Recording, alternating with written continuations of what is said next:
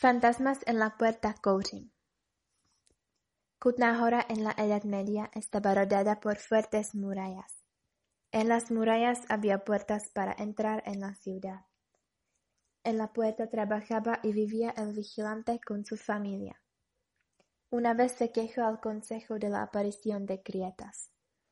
Pero el consejo resolvió que no había ningún peligro y que no había que preocuparse.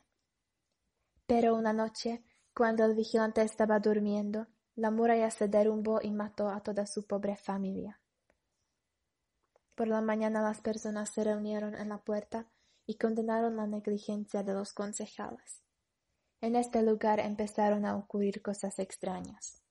Cuando alguien se acercaba a la puerta por la noche, veía fantasmas con sudarios blancos gimiendo.